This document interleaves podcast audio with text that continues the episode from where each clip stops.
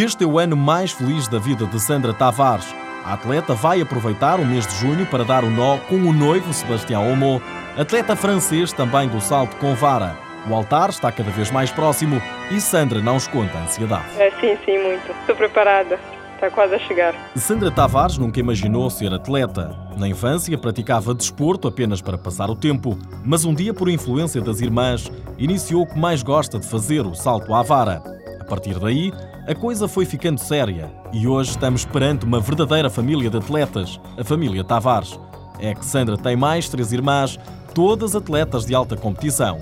Mas curiosidade maior é que cada uma defende um clube diferente. Sandra é do Futebol Clube do Porto, a Elizabeth é do Sporting e a Maria do Benfica. Mas uma por todas e todas por uma. Há uma competição, mas mais é uma competição positiva, porque quando a Elizabeth Maria conseguiu o Minas para o Campeonato da Europa, eu não consegui porque estava um bocadinho lesionada, mas estou feliz para minhas irmãs. De descendência cabo-verdiana, Sandra Tavares nasceu em Lisboa, mas vive em Paris.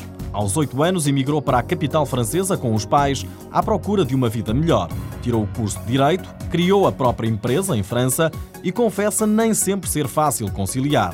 Dá o exemplo dos Jogos Olímpicos de Pequim. Na minha cabeça ficou a me dizer que se não trabalhava ia conseguir atingir uh, as finais ou, ou mesmo mais. Apesar de tudo, considera os Jogos Olímpicos como o momento mais alto da carreira. Já o pior. Foi num campeonato de França onde estava a jogar um pódio e no último momento uh, foi uma questão de tempo e uh, me zangou com os árbitros e tive um cartão vermelho. Sandra Tavares, 26 anos, atleta do salto com vara. Em 2008 realizou a sua melhor marca de sempre, vencendo a competição da Taça da Europa, a rampa para Pequim.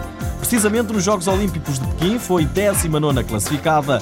Nos campeonatos nacionais português e francês tem presença constante no pódio.